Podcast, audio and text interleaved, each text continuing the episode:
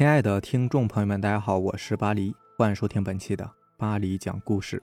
咱们今天晚上要分享的这篇故事呢，名字叫做《太晚就别坐公交车了》。我紧了紧脖子上的围巾，捏着那张皱皱的车票，从车站里面出来，走到停车场。期间很安静，车站里没有多少人。我看着回家车的昏黄灯光，才找到了上车的地方。上了车才发现。安安静静的车厢里已经坐上了几个人，但是他们清一色的散落坐着，都低着头，或玩手机，或睡觉。哎，真是见鬼！司机，还有多久开车呀？我随便走到最后，边坐下边说着。我没有看到，当我说完这句话的时候，这些低头的人都抬起了头。我只是看着司机，我不喜欢这车的安静，我想知道。具体回家的时间，司机没有回答我的话，只是阴沉沉的看着我。我被他这目光一注视，不由得脊背发凉，打了个寒颤，摸摸手臂上的鸡皮疙瘩。我不再说话，低着头玩起了手机。玩了一会儿，又上来几个人，我抬头看看，他们也都看着我，他们有着和司机一样的目光。我刚酥软下去的汗毛又一次竖起。迅速低头，不再看他们，真是见鬼了！要不是加班没有赶到车，我至于受这个罪吗？接下来只要有人上车，我就会感觉到有目光看过来，可我不再抬头，也不敢抬头了。到最后，我身边坐上来一个老婆婆，她对我和蔼地笑了一下，这一笑虽然说温暖，但是她那没有牙齿的嘴巴，看起来就像是深深的窟窿。就好像下一秒就有可能会把我给吸进去，我又一次感到了害怕，但是我还是有礼貌的回了一个笑容给他。我看看四周，人已经坐满了，司机也开始发动车子，我继续低着头玩手机，也不知道过了多久，大约一个小时吧，我再次抬头发现周围的人少了一半可是车根本就没有停过呀，而且我突然想到。车开出停车场不是要过安检的吗？这车过了安检的地方时也没有停下来呀。我回想一路上发生的事情，不由得更加心灰意冷。其实这些离奇的事情我都看过了，应该在刚开始就下车的。我没发现我想这些的时候，剩下的人都向我这边看过来。等我后悔的回过神来时，整个车厢的人。都围绕了过来，包括司机。可是这车还是继续平稳的开着。他们都阴沉沉的看着我，我看向老婆婆，看见她幽深的瞳孔里倒映着恐惧的自己。我被吓晕了过去。我以为这一昏就再也醒不过来了，可没有想到我却醒了。我看着天空中的浓浓烈日，不觉得刺眼，反而觉得解脱。还好我还没有死，可是当我坐起来的时候，却发现自己处在一个没有见过的貌似悬崖的底部，旁边有散落的公交车碎片和点点人骨，我就躺在这些废墟的正中间。我第一次感受到深刻的绝望。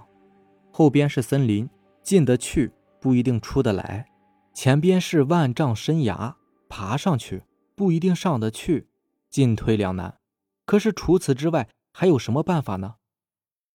我在废墟中随便捡了一点可以作为支撑的东西，一步一步的往崖上爬着。磨破了手，头上、脸上也都沾满了灰。当我爬到山腰的时候，太阳已经下山了，晚上会有更多的危险。我撑着疲惫的身体坐在一个山洞前，突然，我低头看见一大片。一闪一闪的绿色光点向我过来，不好，还有别的生物。等我飞快地爬向山顶，用了最大的速度和潜能。等我筋疲力尽地躺在山顶的时候，月亮都已经到头顶了。我看着回家的路，就这样躺着，等明天我就有救了。突然，远处过来一片灯光，黄黄的灯光向四周射着。我费劲地坐起来。虚弱的伸出手向那光源晃去，嘎吱一声响，车在我的身边停了下来。张子，没事吧？怎么这么晚还一个人在这儿啊？是我们村的司机阿里叔。我看着熟悉的人脸，不由得热泪盈眶。我有救了，阿里叔，我我不小心被司机丢在这里了，走了太久很累，所以现在还在这里。哦，原来是这样子呀，张子，快上车，阿里叔带你回家。哎，好，谢谢阿里叔啊。哎，不客气，坐稳了。我坐着阿里叔的公车，整个人才彻底的放松下来。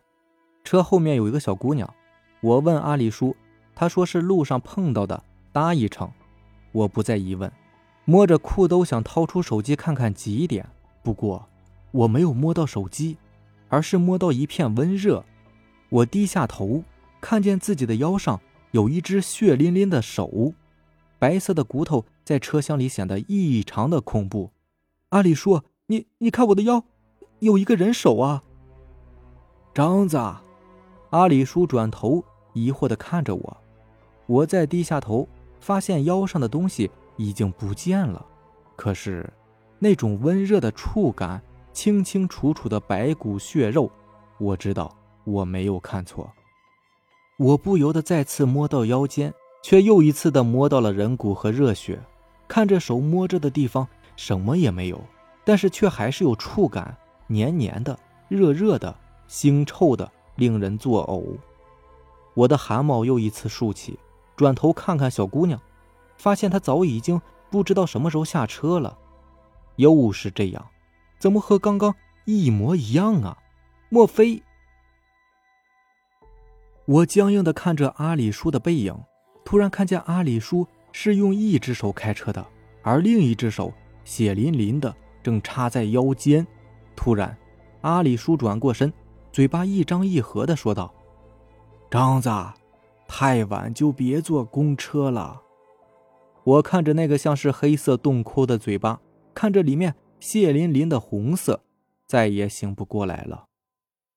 后来我才知道，阿里叔在前几天刚死了，出车祸死的，有只手被车里的零部件割得血肉模糊，而这辆车上的小女孩和那辆车上的人们，其实。都是出车祸死掉的人，那个悬崖底部那些残骸，其实就是掉落山崖的一辆末班车，而掉落的时间刚好就是年末，满满一车的苦命人都葬身崖底，而我已经加入了他们的一员，在深夜的公交车上等待着你们的到来，等你们接了我的班，我就自由了。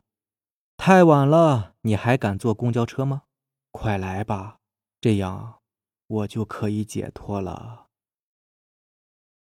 好了，以上就是咱们今天晚上要分享的故事了。如果喜欢咱们的节目呢，就点个订阅吧。行，那咱们明天见，早点休息，拜拜，晚安。